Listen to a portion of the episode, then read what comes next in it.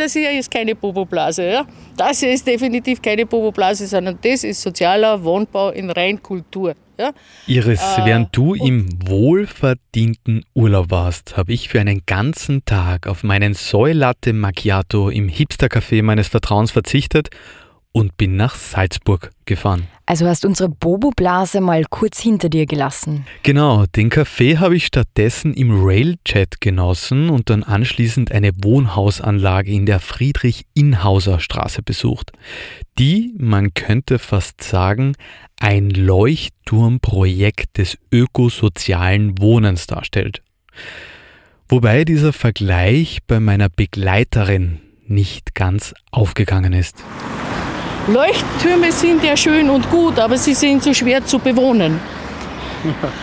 Und vor allem äh, Leuchttürme äh, haben jetzt so wenig Platz zum Wohnen. Ne? Das ist die Soziologin Rosmarie Fuchshofer. Sie hat zusammen mit einem riesigen Team eine klimaneutrale soziale Wohnhausanlage geschaffen, die den Beweis antritt, dass Nachhaltigkeit und leistbares Wohnen nicht nur in keinem Widerspruch zueinander stehen, sondern sich perfekt ergänzen. Ja, und was genau in dieser Siedlung geschehen ist und was auch das Konzept der Sharing Economy, also dem gemeinschaftlichen Nutzen von Gütern, für eine Rolle spielt, das erzähle ich dir in dieser Folge. Ich bin gespannt. Noch einen Macchiato und es geht los. Folgewirkung, der Podcast des Klima- und Energiefonds. Na dann machen wir uns auf nach einem kurzen Fußweg von der Bushaltestelle stoßen wir auch auf unseren zweiten Begleiter für heute. Kollege Reithofer, wer der auch schon irgendwo umeinander steht? Das ist der Kollege Reithofer. Aha, okay. Der, der steht schon Der, und der steht schon da. ste steht wie, wie bestellt und nicht abgeholt, steht er da. Passt. Rosmarie, ich grüße dich und ich, wir haben uns schon mal Andreas gesehen, aber Fischer. nur mal. Ja, grüß dich. Grüß Gott. Josef Reithofer ist der Smart City Beauftragte der Stadt Salzburg. Mal mitten rein. Ja, sicher, ja. Weil ich glaube, mit der, mit, der, mit der Perspektive ändert sich noch auch noch mal der, der Zugang zum Ganzen. Man sieht es zwar leider auf, dem, auf der Tonspur nicht, Ja. dass, wir, dass wir da Ah, jetzt wow. im sehr schönen grünen Herzen dieser Wohnanlage sind. Ja? Rosmarie, wir machen dann die akustische Bildbeschreibung, heißt das immer. ja, Also die so, akustische Bildbeschreibung werde ich jetzt übernehmen. Wir gehen auf einem Weg mit weißen Pflastersteinen mitten in die Siedlung, bis wir von mehreren fünfgeschossigen Wohnbauten umgeben sind. Kleine orange Balkone säumen die Fassaden und darunter liegen grüne Gärten. Sitzgelegenheiten säumen den Weg und auch einige frisch gepflanzte Bäume blicken uns entgegen. Etwas weiter hinten findet sich ein Kinderspielplatz und Hochbeete, die zum gemeinschaftlichen Gärtnern einladen. Gerade an diesem wunderschönen wolkenlosen Sommertag mit strahlendem, tiefblauen Himmel, vor dem sich die Gebäude vor mir abzeichnen, wirkt alles, naja, wie soll ich sagen, fast kitschig schön. Man würde nicht vermuten, dass man sich in einer geförderten Wohnhausanlage für sozial schlechter Gestellte befindet. Wobei es hier vor kurzem noch ganz anders ausgesehen hat. Denn die Siedlung wurde drei Jahre lang aufwendig saniert, bevor sie sich mir so präsentieren konnte. Denn ursprünglich wurde sie in den 1980er Jahren gebaut und war, naja, kein Architekturjuwel. Wenig Idylle, dafür viel lieblose Rasenflächen, schlecht isolierte Gebäudemauern, Gasheizungen und das absolute Gegenteil von Barrierefreiheit. Über die Jahre kamen dann auch noch ein morsches Dach und Schimmel in den Innenräumen dazu. Für den Bauträger der Siedlung Heimat Österreich stellte sich deswegen die dringende Frage, was man mit dieser Siedlung tun soll. Klein-klein sanieren oder Oder man versucht was Grundsätzlicheres. Und das Grundsätzlichere, nicht nur eine einfache Sanierung äh, des Bestandsobjektes zu machen, sondern grundsätzlich zu überlegen, könnte man nicht mehr rausholen. Und die Idee, ganz neue Wege zu beschreiten, ist bei Josef Reithofer und bei der Stadt Salzburg auf offene Ohren gestoßen. Gemeinsam ist der Entschluss gefasst worden, die Siedlung klimaneutral umzugestalten und das ganze Projekt auch von Anfang an wissenschaftlich zu begleiten, was dank der Fördermittel des Klima- und Energiefonds auch finanziert werden konnte. Denn im Land Salzburg gibt es sehr viele solcher Objekte und die müssen jetzt nach und nach saniert werden. Damit man aber weiß, wie man das am besten macht, muss man das irgendwo ausprobieren und dokumentieren. Und so ist eben auch Rosmarie Fuchshofer zum Projekt gekommen. Sie ist ja Soziologin und beim Projekt für alles zuständig, bei dem es menschelt, wie man so schön sagt. Dabei berät sie nicht nur mit ihrem Fachwissen, sondern ist auch die Informationsdrehscheibe zwischen Projektteam und Bewohnerinnen. Denn wie du dir vorstellen kannst, hat so ein Projekt auch sehr, sehr viel mit Kommunikation zu tun. Und das schon lange bevor noch überhaupt der erste Bagger auf die Baustelle fahren kann. Ähm, wir haben ja diese 75 Wohnparteien aussiedeln müssen während der Bauphase. Ja? Und das ist einfach, schau mal, was, was jetzt nicht sehr einfach ist.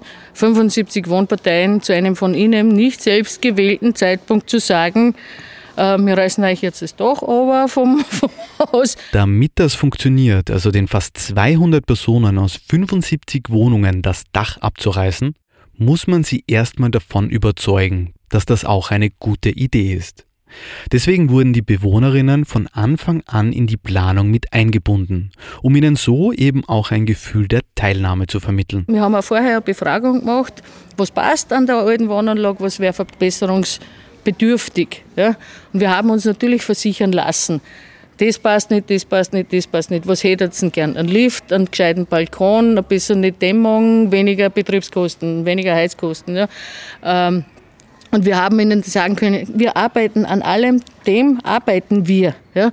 Aber die Bedingung dafür ist, ihr müsst leider jetzt, während wir das machen, müsst ihr leider woanders wohnen. Mhm. Und dann hat eben ein Mitarbeiter von der Heimat Österreich, den haben sie tatsächlich ein Jahr lang hauptsächlich für das abgestellt, dass er die Verhandlungen mit den Bewohnern und Bewohnerinnen führt, dass er Ersatzwohnungen sucht. Ja? In Zusammenarbeit mit dem Wohnservice der Stadt Salzburg und die anderen gemeinnützigen Bauträger haben wir einfach wirklich für jede Wohnpartei eine individuelle Lösung gefunden, dass man denen das einfach auch wirklich ermöglicht, zuzustimmen ja, äh, und Hilfen angeboten, Umzugshilfe etc. etc. Ja. Also es wurde ein Jahr verhandelt und am Ende haben wirklich alle zugestimmt. Ja, man hat mit allen BewohnerInnen eine einvernehmliche Lösung gefunden. Und während dieser Konsens mit den Bewohnerinnen gesucht wurde, wurde gleichzeitig auf bautechnischer Seite unter Leitung der FH Salzburg und des Salzburger Instituts für Raumordnung und Wohnen eine umfangreiche Simulation der neuen Siedlung erstellt. Und was hat man da simuliert? Anhand dieser Simulation konnte man im Vorfeld berechnen, welche Baumaßnahmen zu den größten Einsparungen an CO2-Emissionen führen werden. Denn es gab von Anfang an ein klares Ziel, das erreicht werden musste. Welches? Dass der Fußabdruck der Siedlung nach Umbau mindestens unter den CO2-Emissionszielen des Pariser Klimaschutzabkommens bleibt. Also die BewohnerInnen sollten insgesamt weniger CO2 verbrauchen, als es durch die Pariser Klimaziele eigentlich notwendig wäre. Ja, das Wohnen sollte nach der Sanierung möglichst klimaneutral sein. Und dabei wurde auch etwas einberechnet, das sonst gerne weggelassen wird die CO2-Emissionen, die durch den Umbau oder Neubau entstehen. Durch LKWs, Bagger, Beton, Stahl, Dämmmaterial und so weiter. Die sogenannte graue Energie.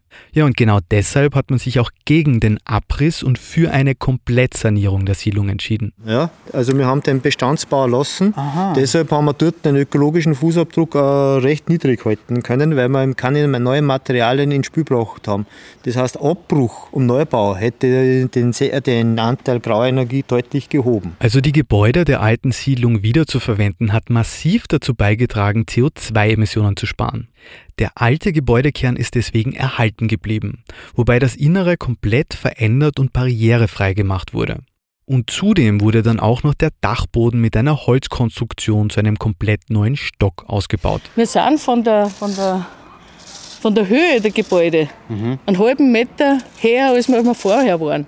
Ja, aber wir haben nichtsdestotrotz bei, bei den gleich hohen Häusern zusätzlich ein Viertel mehr Wohnungen geschaffen. Durch diese Nachverdichtung, also die ein Viertel mehr Wohnungen auf gleichem Grundriss, hat sich der CO2-Anteil der grauen Energie pro Kopf nochmal senken lassen. Okay, also die Berechnungen im Vorhinein haben da wirklich was bewirkt. Ja, und genauso innovativ wie bei der grauen Energie ist man auch im zweiten Bereich der Betriebsenergie vorgegangen. Was natürlich ein Spitzenwert ist, ist dieser zweite Bereich äh, Betriebsenergie, also die Energie, die wir aufwenden müssen für Heizen, und Warmwasserbereitung.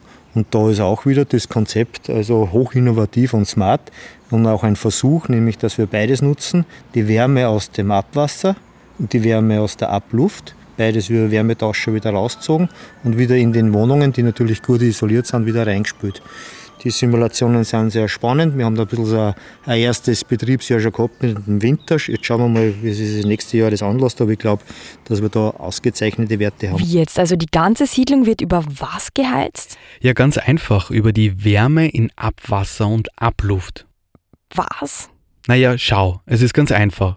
Du gehst aufs Klo. Und dann? Das heißt, äh, man geht aufs Klo und am Schluss produziert man sogar Wärme fürs Haus. Ja, das Interessante ist, wie haben wir das auch sagen lassen vom Energietechniker, vom Kollegen Didi Stampfer, der sagt natürlich, das, was da von der Dusche und von, von, von der Abwasch kommt, das hat auch so 22, 23 Grad. Das kann man ideal nutzen, ähnlich die Temperatur bei der Abluft. Und wir holen uns das aus dem äh, Abwasser wieder raus. Da ist ein Wärmetauscher, ein großer Tank mit äh, Platten, wo das einfach wieder rausgezogen wird und das wird wieder in, in, in den Kreislauf geschickt. Ja. Natürlich ist dann so, dass das Abwasser dann ein bisschen kalt ist, was in dem Kanal zugeführt wird, aber das war sonst auch verlorene Energie. Aber die holen wir uns wieder. Und das funktioniert. Ja, ich bin auch sehr fasziniert. Da bekommt der Klogang in der Früh auch eine ganz, ganz neue Bedeutung. Vor allem, wenn du dir vorstellst, dass vorher in der Siedlung mit Gasthermen geheizt wurde. Aber durch das Sanieren und Dämmen braucht es jetzt eben viel, viel, viel, viel, viel, viel weniger Energie, damit es in den Innenräumen warm ist. Und deswegen reicht eine Abwärmenutzung, statt einen Gashochofen anzufeuern. Nur in ganz kalten und wenigen Tagen im Jahr wird noch zusätzlich ein Heizkessel, der mit Holzpellets befeuert wird, zum Heizsystem dazugeschalten. Genial. Ja, die meiste Zeit des Jahres reicht die Wärmepumpe und die kann heutzutage eben schon ganz niedrige Temperaturen zum Heizen und Kühlen verwenden, so wie wir das in der Folge 21 Geothermie ja auch schon erklärt bekommen haben. Und das ist natürlich extrem umweltschonend, denn noch dazu kommt der Strom für die Wärmepumpe aus, rate mal, aus der Solaranlage am Dach. Richtig geraten und wegen dieser geringen Energiekosten, ja, lebt es sich dort auch sehr günstig. Ja, wir sind bei Mietkosten inklusive Betriebskosten und äh, Heizung, Warmwasser bei etwa 10,50 Euro je Quadratmeter und das ist natürlich ein Spitzenwert da im äh, Mietwohnungsbau. Wenn man das so zu Durchschnittswerten für die Stadt Salzburg anschaut, wo man gleich mal bei 18 Euro ist im Vergleich. Ja. Also da wird bei dem Anspruch sehr gerecht und das ist auch smart und schlau, dass man immer schaut, durch äh, intelligente Energiesysteme, durch optimale Wärmedämmung, dass man in dem Fall einen entscheidenden Beitrag äh, liefern kann, der sich letztendlich beim Geldbörsel von den einzelnen Bewohnerinnen und Bewohnern äh, bemerkbar macht. Also ökologisches Wohnen und niedrige Mieten schließen sich nicht aus. Ganz und gar nicht, eher umgekehrt. Und die Siedlung ist eben fast energieautark, deswegen sind die Energiekosten auch preisstabil, also nicht von äußerlichen Ereignissen abhängig. Keine Sorge für den nächsten Winter. Genau so. Ja, und das ist natürlich in einer Sozialwohnanlage besonders wichtig. Also die Bewohnerinnen sparen sich dort Sorgen und die Umwelt CO2. Wobei, nachdem in den Bereichen Grauenergie und Betriebsenergie so massiv CO2 eingespart wurde, noch ein großer Posten übrig geblieben ist. Ja, die Alltagsmobilität, die einfach am Standort äh, erzeugt wird durch die täglichen Wege, ist dem Auto zum Arbeitsplatz fahren, äh, den Einkauf erledigen. Das ist, das ist momentan einer in der Siedlung, in der Berechnung der äh, Anteil, der nur am meisten jetzt dazu beiträgt, dass man CO2-Emissionen weiterhin produziert. Also die Mobilität ist jetzt der größte CO2-Treiber in der Siedlung. Ja, die täglichen Wege der Bewohnerinnen mit ihrem Auto machen jetzt dort den größten Fußabdruck aus. Und das war auch keine Überraschung und wurde schon vorher in der Simulation so berechnet. Deswegen hat man sich schon in der Planungsphase überlegt, wie man das ändern kann. Und so ist etwas entstanden, das sich Mobility Point da nennt. Da spazieren wir gern drüber. Können wir das im Gehen auch machen? Ja, ja sicher. Das sind wir mobil, wenn wir über die Mobilität reden. Der Mobility Point ist eine Sharing Economy Einrichtung, die direkt am Eingang vor der Siedlung steht und ein wenig so ausschaut wie ein Straßenlokal. Davor steht ein Elektroauto und im Mobility Point selbst findet sich eine Vielzahl weiterer nachhaltiger Mobilitätsangebote, die die BewohnerInnen gemeinschaftlich nutzen können. Im Sinne von, von Sharing-Angeboten, also verschiedene Fahrzeuge zum Ausleihen. Da ist natürlich einmal ganz wichtig ein Carsharing aber wir haben auch Lastenfahrräder, E-Bikes Kinderwagenanhänger, Einkaufsanhänger. Das ist alles erstellt, das sind die Komponenten dieses Mobility äh, Points und die Leute können das äh, in der Wohnanlage, das Carsharing ist auch ein bisschen für die Umgebung vorgesehen, ausgleichen. Wow, also die BewohnerInnen können sich das einfach ausborgen, wann sie wollen.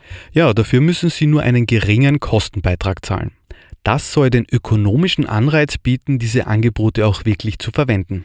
Da tanken die Leute gratis Sonnenstrom. Das muss man sich vorstellen. Und das wirkt sich alles positiv auf die Gesamtbilanz, auch Mobilitätsbilanz aus. Jetzt nicht nur CO2-mäßig, sondern auch in der, in der finanziellen Bilanzierung. Wir wissen aus Berechnungen im Vergleich, ein Carsharing kann sich gleich einmal rechnen in den alten Preisgefügen, wo der Benzin noch günstiger war, bei 8 bis 10 1000 Kilometer pro Jahr. Äh, ab dem Zeitpunkt rechnet sie vielleicht eher das, das private Fahrzeug. Und wenn man drunter ist von der Kilometerleistung und in der Stadt ist es so, dann, kann man, dann fährt man einfach deutlich günstiger mit einem Carsharing und, und in, in Kombination mit den anderen Angeboten. Also diese Sharing Economy Angebote rechnen sich auch finanziell. Das tun sie. Aber. Aber was? Es hat sich gezeigt, dass nicht nur der Preis dafür entscheidend ist, ob solche Angebote angenommen werden. Denn das Mobilitätsverhalten von Menschen zu ändern, ist sehr viel komplexer, als man glauben möchte. Alltagsmobilität ist in, in unserer Simulation, die, die wir gemacht haben oder die uns so begleitet hat, auch in, der, in, in, in dem, wie wir unseren Anspruch formuliert haben über, über dieses Forschungsprojekt, ist, ist die Komponente, die wir am wenigsten beeinflussen können. Also die, die, die, die, Bautechnik, da gibt es Standards dafür, die sind schon sehr hoch. Ja? Äh, Energiesysteme sind sehr hoch entwickelt und das liegt an den Expertinnen und Experten, an den, den politischen Entscheidungsträgern, die Voraussetzungen dafür zu schaffen, dass man die tatsächlich auch nutzt. Ja?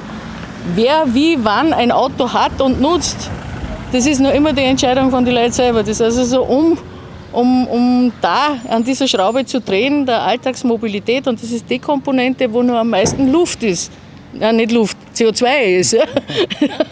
Äh, um an dieser Schraube zu drehen, musst eine Compliance mit den mit die Bewohnern herstellen. Ja. Es braucht Compliance, also die Zustimmung von den BewohnerInnen, damit Sharing-Projekte wie der Mobility Point auch tatsächlich verwendet werden. Ja, und da schließt sich der Kreis zum Anfang dieser Episode. Denn die Siedlung in der Friedrich-Inhauser Straße ist sozusagen ein Bobo Eldorado, nur ohne Bobos. Ein Bobo Eldorado ohne Bobos. Ja, es gibt dort alles, was das Bobo-Herz höher schlagen lässt. Ein Elektroauto, Elektrolastenfahrräder mit Anhängern und vollem Schnickschnack, eine riesige Fahrradgarage und durchdachte Fahrradinfrastruktur. Also alles, was das städtische Ökoherz begehrt. Nur für die meisten Menschen, und das gilt eben auch für die Bewohnerinnen in der Siedlung, gehört es noch nicht zu ihrem Selbstverständnis, mit dem Elektrolastenfahrer zum nächsten Supermarkt zu düsen, ein Elektroauto auszuborgen oder vielleicht sogar aus Umweltgründen das Auto ganz stehen zu lassen und sich mit dem öffentlichen Verkehr anzufreunden. Aber was macht man da? Also wie schafft man es, damit sowas auch außerhalb von so sozialen Blasen funktioniert? Naja, um das herauszufinden, wurde ein eigenes Mobilitätskonzept entworfen und die Umsetzung auch wissenschaftlich begleitet, um eben zu verstehen, was funktioniert und was nicht. Und wie schaut dann so ein Mobilitätskonzept aus? Das ist ein Bündel aus baulichen und sozialen Maßnahmen, die alle auf einem soziologischen Prinzip aufbauen, das sich Nudging nennt. Nudging. Nudging. Anstupsen. Beim Nudging wird aktiv versucht, die Menschen zu einem nachhaltigen Verhalten zu motivieren. Das fängt dabei an, dass man darauf geachtet hat, dass alle Angebote so einfach und bequem wie möglich gestaltet sind. Dass zum Beispiel die App für das Carsharing oder die Bedienung des Mobility Points selbst so einfach wie möglich ist.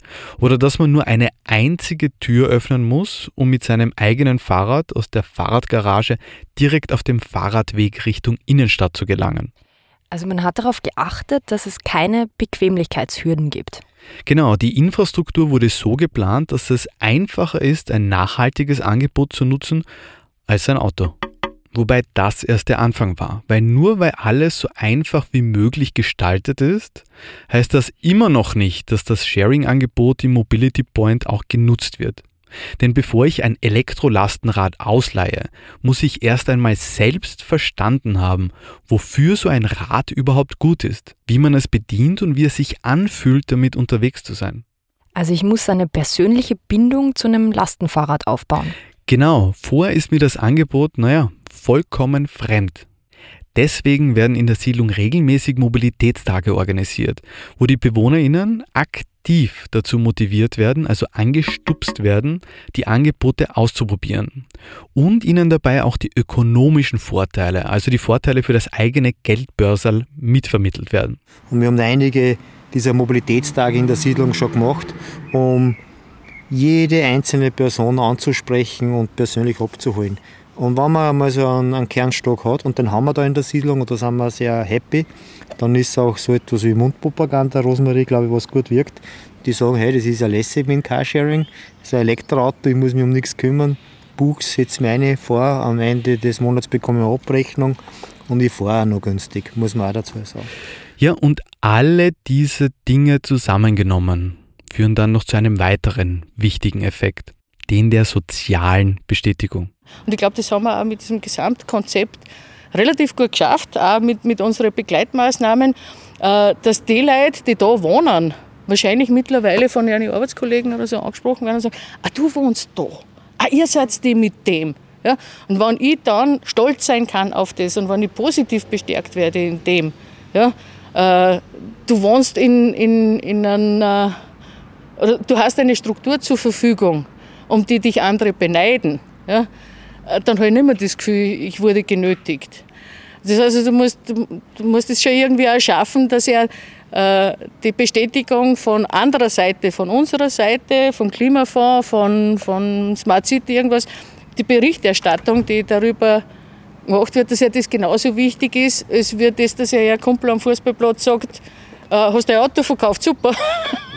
Also es braucht sehr, sehr, sehr, sehr viel Kommunikation, damit man mit der Sharing Economy und alternativer Mobilität aus der Bubble in die Breite kommt. Ja. Wobei es eben wichtig vorzuzeigen ist, dass es geht. Und da ist die Mobilität eben nur ein Teil davon. Und genau das macht die Siedlung in der Friedrich-Inhauser Straße eben vor. Und deswegen gilt sie schon jetzt als absolutes Vorzeigeprojekt des ökologischen und sozialen Wohnbaus. Das ist immer wichtig, äh, dass man mal demonstriert, es geht. Die Technologien sind da, das Wissen ist da, die Motivation auch bei den handelnden Akteuren ist da. Die Challenge und Herausforderung ist eher das, dass wir solche Fortbilder in die Breite bringen. Mein, mein, mein, mein Hauptschlagwort ist immer das, eben, wenn wir es nicht in den sozialen Wohnbau und in diese Breite hineinschaffen, ja, mit, äh, mit dem klimaschonenden Sanieren, äh, dann wird der Effekt einfach überschaubarer sein, ja, weil, weil wir halt sehr viele solcher Wohnanlagen haben. Ja. Und auf der einen Seite kann ich jetzt vom unteren Einkommenssegment aber auch nicht verlangen, dass sie mit einer überschaubaren finanziellen Mitteln die, die Rettung des Klimas finanzieren aus eigener Tasche. Darum sind auch solche Projekte, wissenschaftliche Projekte und die Fördermittel vom Klimafonds so notwendig. Folgewirkung ist der Podcast des österreichischen Klima- und Energiefonds. Der Klima- und Energiefonds unterstützt Ideen, Konzepte und Projekte in den Bereichen Forschung, Entwicklung, Mobilität, Marktdurchdringung und Bewusstseinsbildung. Mehr Informationen auf www.klimafonds.gv.at. Alle Informationen zum Podcast findet ihr auf www.folgewirkung.at. Dieser Podcast wird produziert vom Produktionsbüro Sissi Grant. Musik von Petra Schrenzer.